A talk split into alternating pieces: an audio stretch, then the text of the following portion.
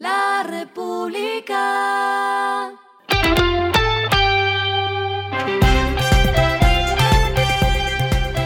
Al final de la jornada, esto es lo que debes saber sobre el comportamiento de los negocios, las finanzas y la economía. Las movidas de hoy fueron. Terminó la nueva asamblea entre EPM, que posee 49,99% de Tigo, y Milicon, que posee 49,98% de esa compañía. El objetivo nuevamente era resolver de qué forma será la capitalización por 150 millones de dólares que necesita la empresa si quiere evitar el proceso de reorganización. La multinacional le propuso ahora a la empresa paisa que haya una capitalización entre ambas y luego una compra a la tajada de EPM.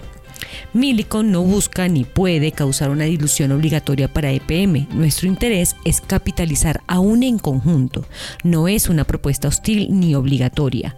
Milicon no puede ni desea imponerla. Es solo una propuesta en el mejor interés de UNE. Así lo informó la multinacional.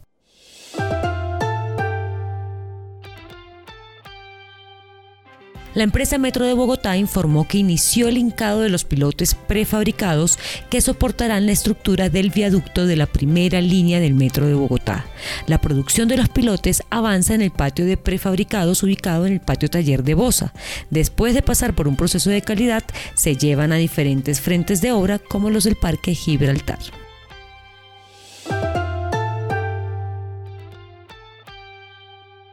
Da Vivienda, la IFC anunciaron un acuerdo por 300 millones de dólares para promover la inclusión de género y otros proyectos sociales y sostenibles en Colombia. Los recursos se destinarán para financiar proyectos que favorecerán la prosperidad económica, la inclusión social, especialmente para las mujeres, y la transición hacia un país con menos emisiones. Lo que está pasando con su dinero.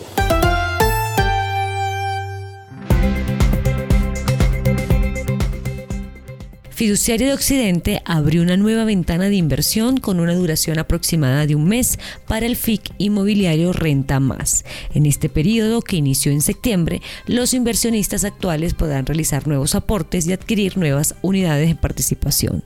Los nuevos podrán vincularse al fondo y de esta forma podrán diversificar sus inversiones en el largo plazo.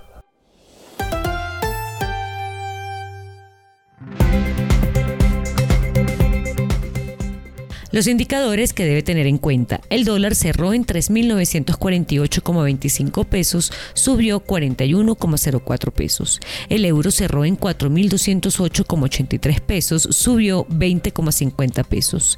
El petróleo se cotizó en 89,59 dólares el barril. La carga de café se vende a 1.284.000 pesos y en la bolsa se cotiza a 1,90 dólares. Lo clave en el día.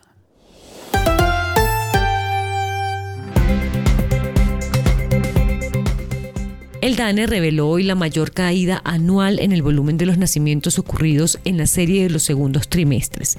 La entidad indicó que según registros hubo una caída en nacimientos de 10,5% respecto al segundo trimestre de 2022. Esto quiere decir que en este periodo solamente se registraron 126.520 nacimientos.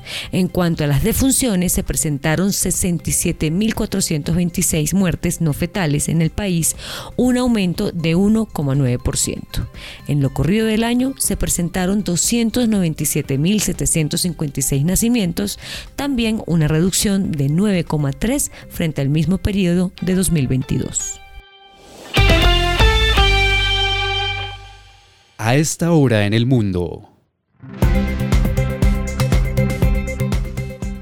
Si los latinos en Estados Unidos conformaran un país, serían la quinta economía más poderosa del mundo. Un estudio realizado por la Universidad de California reveló que los latinos en el país norteamericano impulsaron la economía nacional con un PIB de 3,2 billones de dólares en 2021. La comunidad latina conforma 19% de la población de Estados Unidos, pero fue responsable de 39% del crecimiento del PIB real de Estados Unidos entre 2020 y 2021. Y el respiro económico tiene que ver con este dato. Hoy se realizó la segunda jornada de Día sin Carro y sin Moto en Bogotá y la Secretaría de Movilidad informó que con corte a las 3 de la tarde se registraron 455 comparendos por incumplimiento y se habían hecho 99 inmovilizaciones. En materia ambiental se impusieron 237 comparendos a vehículos y motos por incumplir la norma de emisiones contaminantes. También se informó que se logró una ocupación de 52% en los taxis. En la ciudad transitaron cerca de 55 5.600 peatones y más de 500.000 ciclistas. La República.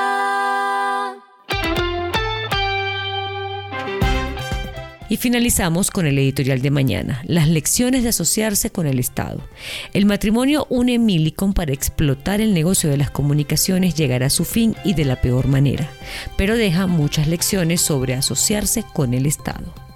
Esto fue Regresando a casa con Vanessa Pérez.